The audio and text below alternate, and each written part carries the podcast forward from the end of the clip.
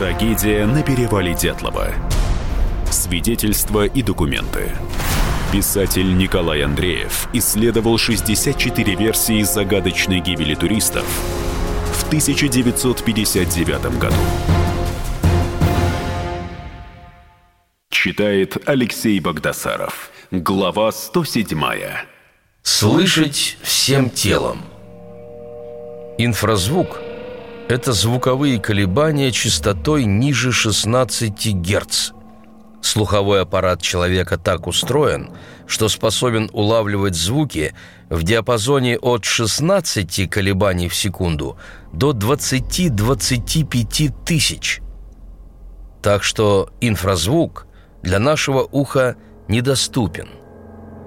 Биологическое воздействие инфразвука первым описал французский ученый русского происхождения Владимир Гавро – Воздействие сверхнизких частотных колебаний на человеческое тело он обнаружил случайно. Однажды Гавро и его лаборанты почувствовали тошноту, боль в барабанных перепонках, а лабораторное оборудование стало вибрировать. Начали анализировать, что могло стать причиной. Постепенно, методом исключения, добрались до двигателя вентиляционной системы в здании. Он генерировал низкочастотные звуковые волны. И этот неосознанный раздражающий фактор стал темой научных исследований Гавро на всю жизнь. Ученый в ходе опытов выяснил, инфразвук определенных частот – может вызвать у человека тревогу, беспокойство и панику.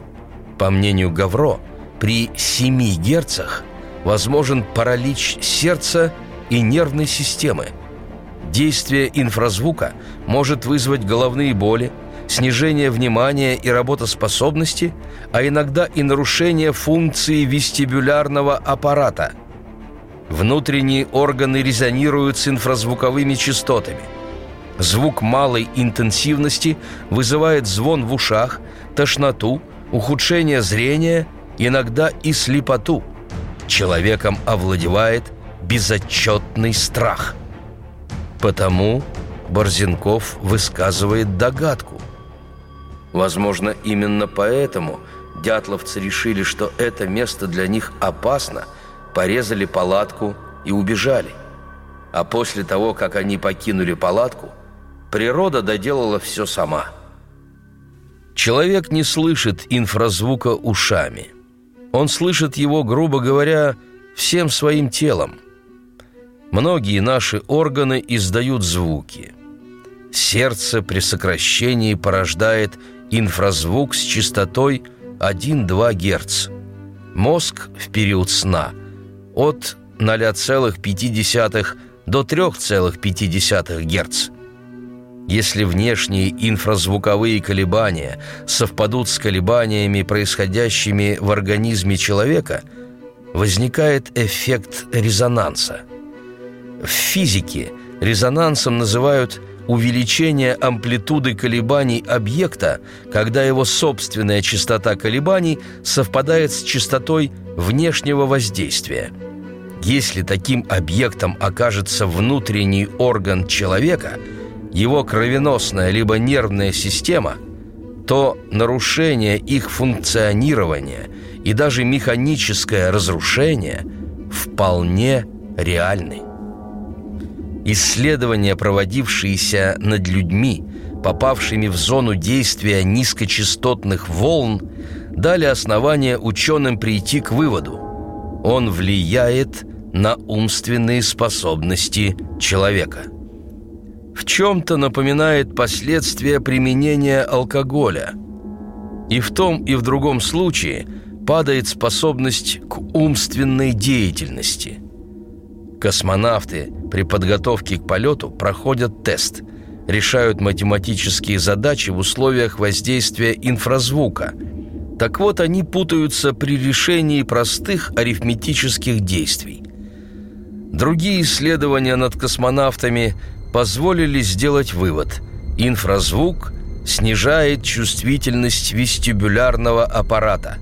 Человек с трудом ориентируется в пространстве. Мощный инфразвук способен повредить внутренние органы, привести к внезапной смерти. Наиболее чуткие на резонанс объекты – сердце и легкие. В случаях совпадения их частот с внешними низкочастотными волнами они испытывают сильные колебания, что может привести к остановке сердца, повреждению легких. У испытуемых наблюдалось резкое понижение артериального давления, проявлялись аритмия, сбой дыхания, утомляемость. Воздействие инфразвука на некоторые органы и системы. Легкие и сердце. Как всякие объемные резонирующие системы, они склонны к интенсивным колебаниям при совпадении частот резонансов с частотой инфразвука, что в конце концов может вызвать их повреждение. Мозг. Здесь картина взаимодействия с инфразвуком особенно сложна. Небольшой группе испытуемых было предложено решить несложные задачи сначала при воздействии шума с частотой ниже 15 Гц и уровнем примерно 115 дБ.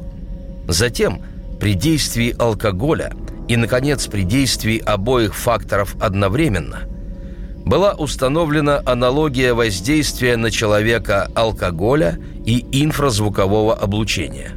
При одновременном влиянии этих факторов эффект усиливался, способность к простейшей умственной работе заметно ухудшалась кровеносные сосуды. Здесь имеются некоторые статистические данные. В опытах французских акустиков и физиологов 42 молодых человека в течение 50 минут подверглись воздействию инфразвука с частотой 7,5 Гц и уровнем 130 дБ. У всех испытуемых возникло заметное увеличение нижнего предела артериального давления – при воздействии инфразвука фиксировались изменения ритма сердечных сокращений и дыхания, ослабление функций зрения и слуха, повышенная утомляемость и другие нарушения. В зависимости от интенсивности инфразвуковых колебаний у людей возникает паника различной степени. Они склонны к неадекватным действиям. Впервые это описано в «Одиссее Гомера», Герой эпоса, предупрежденный волшебницей Кикой, прыгнул бы с корабля в морские воды, не будь он привязан к мачте. Его спутники вряд ли остались живы, не залепи они уши воском. А все потому, что услышали или могли услышать пение сирен. Зловещие звуки, сводящие с ума – и от которых спасение только в морской пучине. Если инфразвук способен вызвать безотчетный страх. Теперь плавно переходим к трагедии на перевале. Знаете, а ведь очень многое можно объяснить влиянием инфразвука. Если он способен вызвать безотчетный страх, панику, снижает умственные способности – не означает ли это, что под его воздействием дятловцы принялись кромсать палатку и ринулись, куда глаза глядят? Очнулись только внизу, пришли в себя у кедра, стали разводить костер. Кто-то полез на кедр, чтобы взглянуть сверху, а что там у палатки. Колмогорова, Дятлов, Слободин решают разведать обстановку у палатки. Замерзают на пути к ней. Другие делают вывод. Раз товарищи не вернулись, значит опасность сохраняется. Решают спасаться самостоятельно. Финал известен. Травмы, правда, непонятно, как появились. Инфразвук мог воздействовать на мозг, сердце, легкие, но не в силах ломать ребра, наносить удары по голове и раскалывать череп. Карелин считает, что подобные увечья они могли получить, когда наткнулись на каменную гряду, то спотыкались, падали. Скользко было, они падали на этой каменной гряде, а если учесть, что была ночь, значит, они ничего толком не видели. Упал на камень, ушиб Еще раз упал, поломал ребро, упал на острый камень, пробил голову. Карелину не верят. И что же дальше? Встал и пошел? Карелин отвечает. Мы не знаем. Это самая правильная реакция. Мы не знаем. Мы не знаем, встал он или пошел, или его понесли, или повели. Мы ничего не знаем. Только можно догадываться. Мы никогда не узнаем, что происходило у них. Вот даже при выходе из палатки. И то мы никогда не узнаем. Владимир Борзенков развивает мысль. Если взять верхушки двух соседних гор и провести прямую между ними, то вдоль самого хребта при скорости ветра порядка 15 метров в секунду проходит около 60 тонн воздуха в секунду. Я считаю, что это наиболее вероятный источник того инфразвука, который мог воздействовать на группу Дятлова. Продолжение через несколько минут. Трагедия на перевале Дятлова. Свидетельства и документы. Писатель Николай Андреев исследовал 64 версии загадочной гибели туристов в 1959 году. Всем привет, меня зовут Мария Баченина, и я автор подкаста «Здоровый разговор».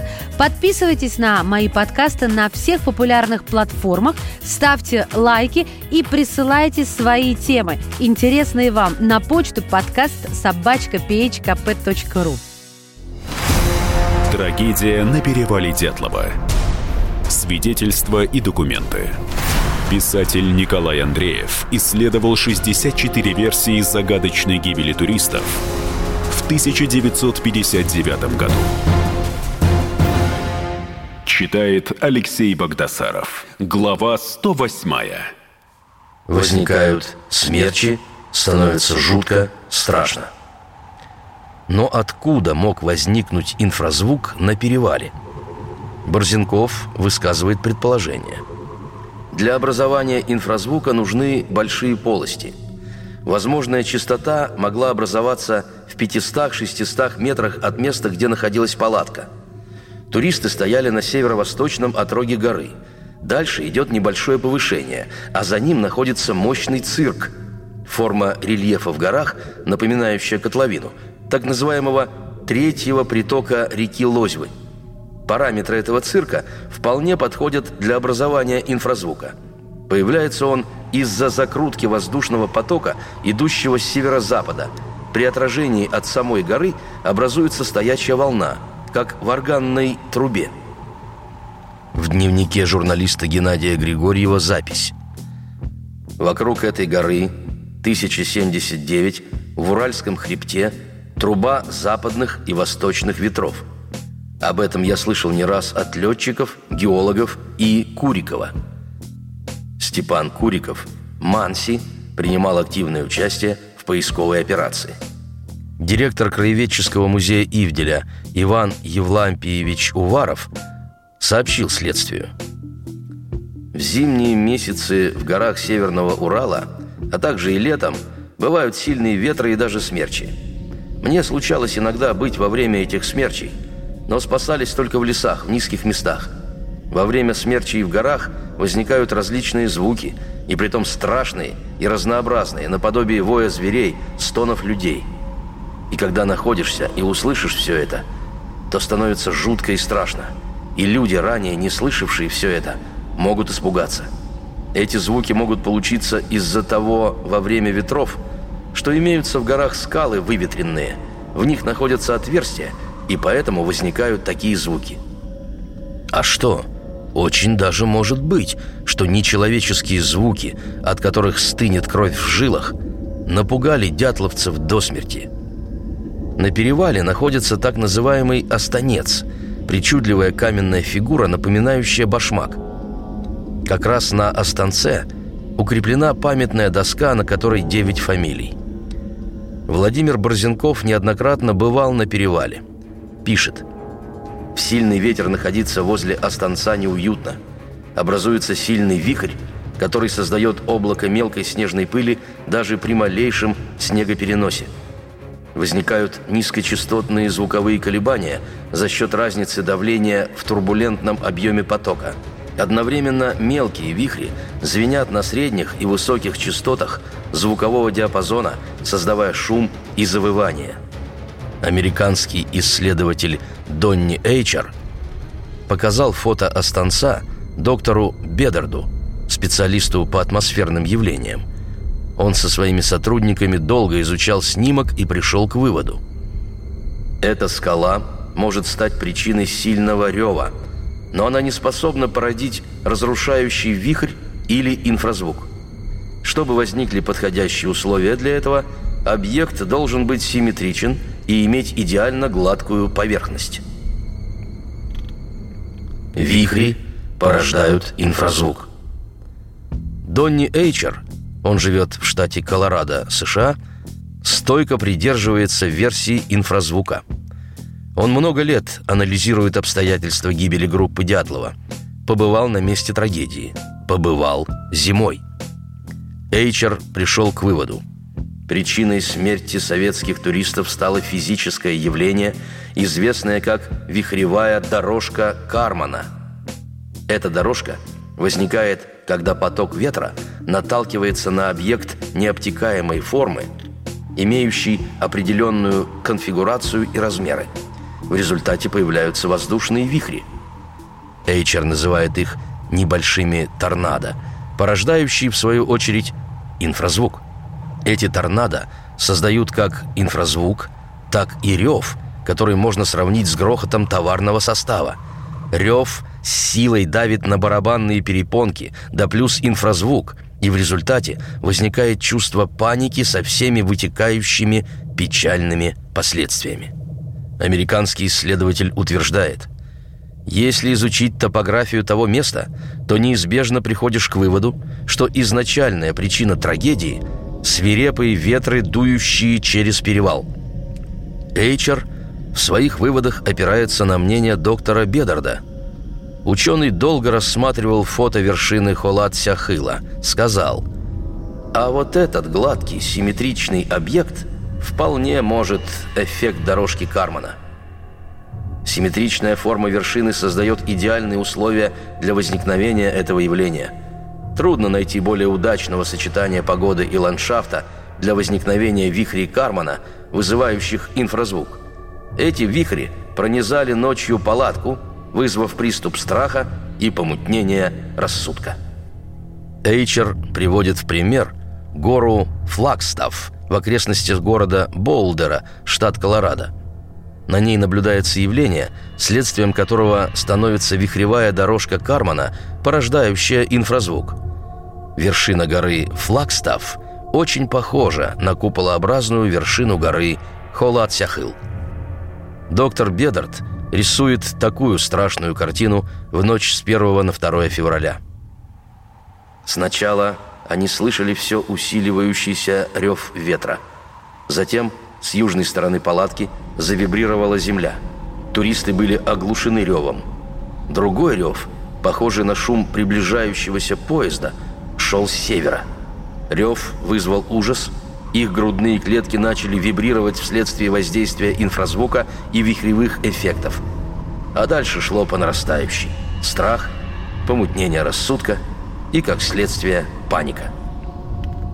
Возможно, возможно. В трагическую ночь ветер преобразовался в мощные торнадо, вызвал инфразвук. Многочисленные торнадо прошли мимо палатки туристов достаточно далеко, чтобы не повредить ее – но достаточно близко, чтобы люди ощутили поражающий эффект инфразвука. Это была одна из самых страшных вещей, которые только можно себе представить. Приступы дикой паники, проблемы с дыханием, да к тому же кромешная темнота. Вполне вероятное логичное объяснение произошедшему с группой Дятлова. Сергей Сергеев – директор первого центра научно-исследовательского института прикладной акустики, доктор биологических наук, тоже склонен видеть причину трагических событий на перевале в низких частотах. В конкретном случае инфразвука, скорее всего, не было, а имели место низкочастотные перепады давления, обусловленные действием возникающих вихрей – качестве тела обтекания могла служить гора Холат-Сяхыл, с вершины которой под действием порывов ветра могли срываться вихри, закручивающиеся к поверхности склона и далее сносимые ветром вниз к палатке. Если группа Игоря Дятлова подверглась воздействию низкочастотных перепадов давления, люди могли испытывать трудности с дыханием вплоть до полной его остановки. Кроме того, резкое понижение давления могло вызвать носовое кровотечение и привести к баротравме легких.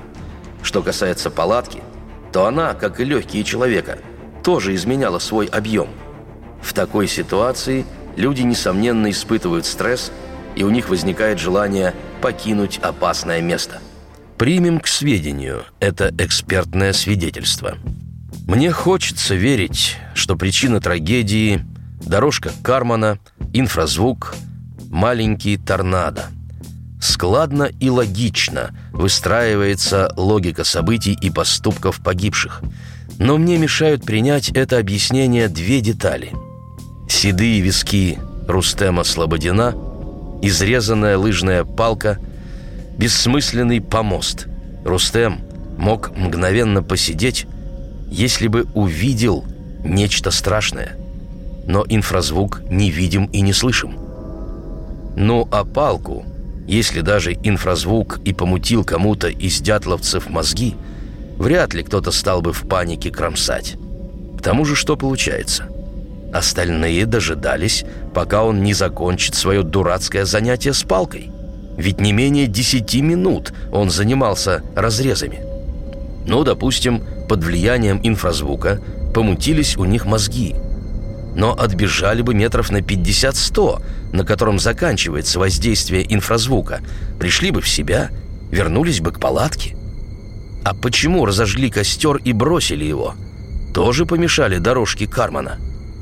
Почему принялись за устройство настила? Маленькие торнадо заставили? Что-то тут не так. Нет, не склеивается и с инфразвуком. Впрочем, не будем спешить. В 1993 году произошла трагедия с гибелью шести туристов в Саянах, которая моментами напоминает события на перевале Дятлова в 1959 году. И инфразвук вполне годится, чтобы объяснить причину гибели шестерых в 1993 году. Покупайте книгу Николая Андреева «Тайна перевала Дятлова» во всех книжных магазинах страны или закажите на сайте shop.kp.ru Трагедия на перевале Дятлова. Свидетельства и документы. Писатель Николай Андреев исследовал 64 версии загадочной гибели туристов в 1959 году. Мы делаем радио для тех, кто хочет быть в курсе всех событий и ценит свое время. Специально для тебя мы создали новый сайт радиокп.ру радиокп.ру Подкасты, видеотрансляции студии, текстовые версии лучших программ. Слушай, смотри, читай. Политика, экономика, бизнес, технологии, наука – все новости, все темы, все точки зрения на новом сайте радиокп.ру